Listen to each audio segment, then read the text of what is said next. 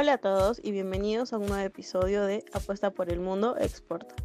Mi nombre es Camila Rivera Ampuero. Es un honor para mí compartir con ustedes este proyecto.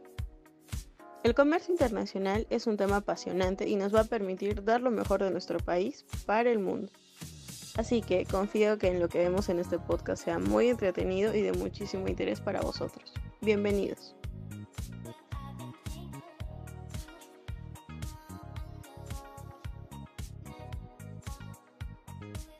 En este episodio, Agua, Tierra y Aire, hablaremos sobre el transporte y cómo este va a ser la clave del éxito para nuestra exportación. En Perú existen muchísimas empresas que se desenvuelven en cuanto a exportación y aún más las que desean unirse a la oferta exportadora peruana. Una de las grandes preguntas que tienen es qué papel cumple el transporte en la exportación y si es de vital importancia la elección correcta del mismo. Aclaremos aspectos generales acerca del transporte en la exportación que quizás algunas empresas no conocen y para esto tenemos a nuestro invitado, Lenin Ahab de la Fuente, quien podrá ayudarnos a resolver todas estas dudas.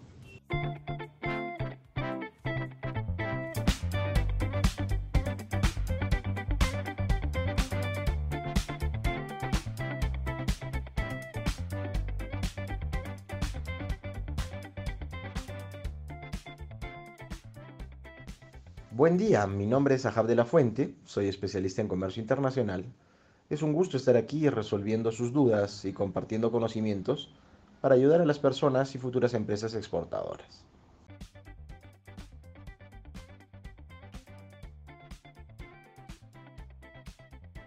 Para empezar, ayúdanos con esta pregunta.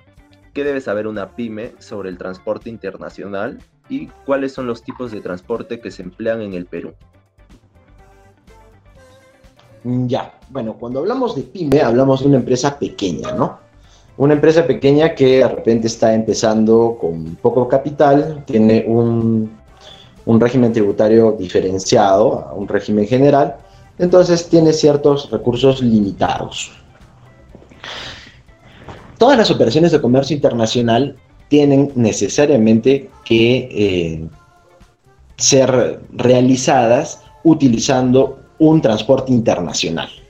¿Por qué digo transporte internacional? Porque no podemos confundir el transporte terrestre, aéreo o marítimo nacional, quiere decir eh, aviones o, camiones que circulan dentro del territorio nacional y solo dentro del territorio nacional, con el transporte internacional.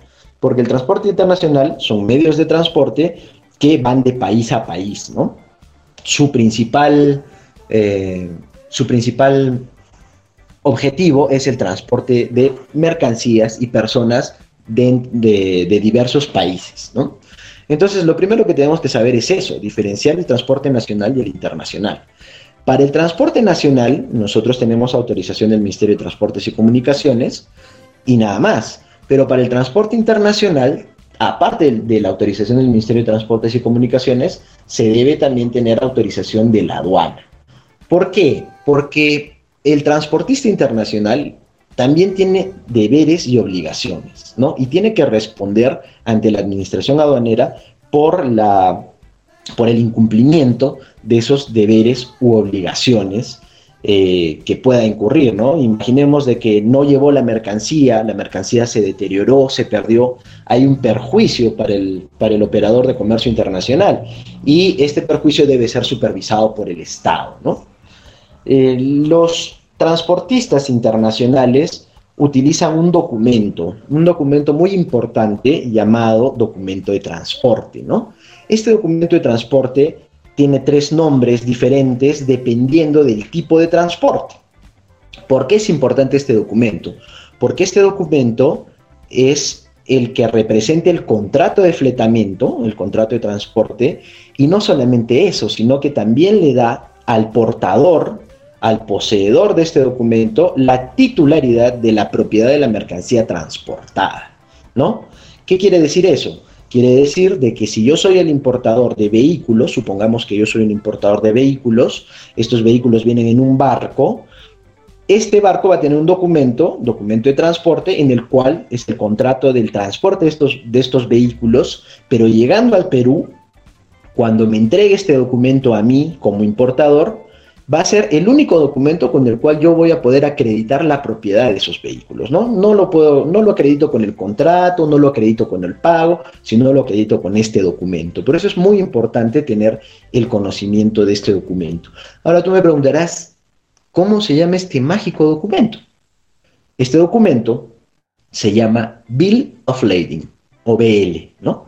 El Bill of Lading es el documento de transporte marítimo, solamente se utiliza en el transporte marítimo, ¿no? Si es que yo realizo un transporte aéreo, este documento va a cambiar de nombre, pero en esencia va a ser el mismo. En el transporte aéreo este documento se llama Airwheel Bill o carta porte aérea, ¿no? Y en el transporte terrestre se llama carta porte, ¿no? Entonces, el comercio internacional puede ser tanto aéreo, marítimo, como terrestre, y tiene que tener este documento, el cual eh, como ya les dije, em, es el contrato de fletamiento y que a su vez es un título valor que acredita la propiedad de la mercancía transportada. ¿no? Eh, otra de tus preguntas también era, ¿es un servicio que puede externalizar o asumir indirectamente? Yo creo que esa es la regla general, ¿no? O sea, si uno va a exportar, supongamos, eh, mercancía mm, agrícola, si uno va a exportar papas, cebollas, ¿no?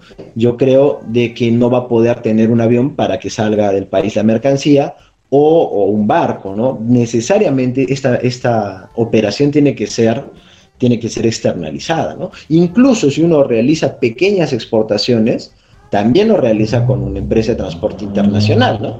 Uno puede exportar una muestra de, quiere exportar chompas, ¿no? quiere exportar chompas de alpaca, entonces lo primero que le va a pedir el proveedor, digo, el, consumidor en el extranjero, son muestras. Esas muestras se, mandan vía aérea mayormente y obviamente al momento de, enviar la muestra se contrata ¿no? con, una, con, una, aerolínea para que realice esta, esta gestión. ¿no? ¿Cómo se asumen los gastos del transporte? Se asumen dependiendo del contrato o del acuerdo que tenga tanto el exportador nacional con el importador extranjero, ¿no? Eh, si es que yo decido de que yo voy a asumir con los gastos, pues los tendré que pagar yo, ¿no? Pero si es que con este contrato quedamos que los gastos los va a pagar el, consumidor final en el extranjero, pues los tendrá que pagar él, ¿no? Es, por eso es muy importante también el uso de los cinco terms, ¿no? Para ver hasta qué punto es responsable uno u otro dependiendo del acuerdo al que hayan quedado. ¿Qué transporte debemos emplear? Depende mucho del tipo de mercancía. Por ejemplo, hay mercancías de gran peso y volumen que pueden soportar una travesía vía marítima, ¿no? Supongamos que importamos o exportamos granos. El Perú importa bastante soya, ¿no? Entonces la soya viene en unos barcos grandotes llamados bulk, ¿no? Que son granileros. Entonces el, flete es más barato, es más barato por la cantidad, ¿no? ¿Cuál es la desventaja? El tiempo, ¿no? Una travesía marítima de acá a, a, Asia, por ejemplo, mínimamente dura un mes, ¿no? Pero ¿qué pasa si yo quiero importar celulares de última generación? Los voy a traer por barco, en ese mes se me pasó pues la tecnología, ¿no? no el celular que yo pensaba traer ya, ya trajeron uno más moderno, ¿no? Entonces, para ese tipo de mercancía, más que todo mercancía de tecnología, corre, es, es mucho más eh, certera el transporte vía aérea, ¿no? Es, es, mucho más certero, perdón, señalar transporte vía aéreo, ¿no? Porque un transporte en vía aéreo máximo, en el peor de los casos, pues, te dura 24 horas, ¿no? ¿Cuál es la desventaja? Es mucho más caro, ¿no? Ahora, por ejemplo, tenemos mercancía como el oro. El oro es una mercancía bastante sensible a los cambios de precio, ¿no? entonces correspondería mucho eh, hacer un transporte aéreo, ¿no? También por la custodia de esa mercancía, ¿no? Es, es bastante peligroso llevar oro. Entonces, este oro se puede perder en, el, ¿cómo se llama? En el puerto, en el barco, ¿no? Por la cantidad de mercancías que se está moviendo, necesita un cuidado especial, ¿no? Las flores, por ejemplo, también son mercancías que, que exporta el Perú constantemente, pero las flores pues son delicadas, ¿no? No voy a meter una flor en un barco un mes, ¿no? Estas flores también tienen que ser exportadas eh, en cantidad, con medidas de refrigeración especiales, ¿no? Vía aérea. Ahora, eh, si yo voy a exportar, voy a hacer un comercio fronterizo, por así decirlo, Tagnarica, yo creo que lo más conveniente es un, un, transporte terrestre, ¿no? Bolivia, que es un país que no tiene acceso al mar, realiza la mayor parte de sus transportes de manera terrestre. Ahora, si yo realizo un transporte terrestre de Bolivia y quiero sacar mi mercancía de Bolivia a Europa, voy a necesitar mar, ¿no? Estoy utilizando dos tipos de transporte, terrestre y marítimo, ¿no? Pues bien, eso tiene un nombre, se llama transporte multimodal, ¿no? Ahora, respecto del pescado que se quiere exportar, el Perú exporta bastantes productos marítimos, el Perú exporta aletas de tiburón, que es muy consumida en, en Asia, muy cara también, exporta calamar, exporta pota, ¿no? harina de pescado en grandes cantidades, el Perú es uno de los más grandes productores de harina de pescado, todo este tipo de mercancías eh, se recomienda mucho la exportación marítima, ¿no? Ellos van en contenedores especialmente acondicionados que se llaman reefers, ¿no? Contenedores que desde que se cargan hasta que llegan a destino mantienen una temperatura congelada de la mercancía que hace de que esto pueda pues llegar a destino a, a temperaturas adecuadas, ¿no? En tu experiencia, quería que nos dijeras cuál es la importancia y cuál es la función que tienen las aduanas en el comercio internacional. Mira, eh, la principal función es de control. La principal función que tiene una aduana es de control, ¿no? La aduana controla la mercancía que sale e ingresa al país. ¿Por qué? Porque puede ingresar mercancía que eh, sea dañina, sea peligrosa para, para el sector para el, ¿cómo se llama? sea peligrosa para, para toda la colectividad, ¿no? Imaginemos de que ingresa ropa de segundo uso y esta ropa de segundo uso puede estar contaminada con una bacteria, con algún virus, ¿no? Entonces eso va a ser dañino a la comunidad, por eso está prohibida la importación de ropa de segundo uso. ¿Quién controla que no ingrese ropa de segundo uso? La aduana. Supongamos de que ingresen medicinas que no tengan todos los estándares de calidad necesarios por la, OMS y estas medicinas pues sean dañinas para las personas, ¿no? ¿Quién controla el ingreso? La aduana, ¿no?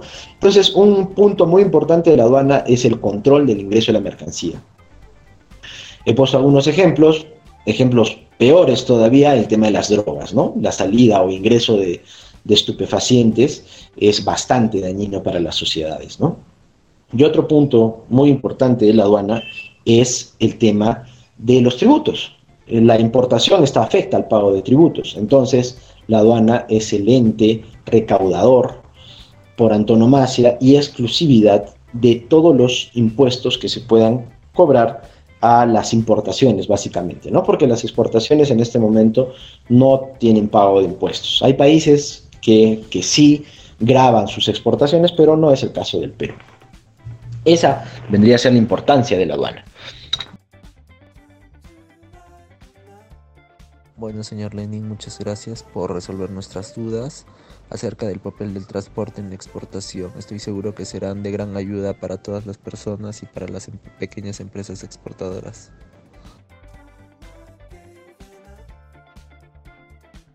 Esperamos en el siguiente episodio Papelito Manda, en el cual conoceremos sobre la documentación necesaria para poder exportar. Recuerda que puedes encontrarnos como Apuesta por el Mundo Exporta en YouTube, Facebook, Evox y Spotify.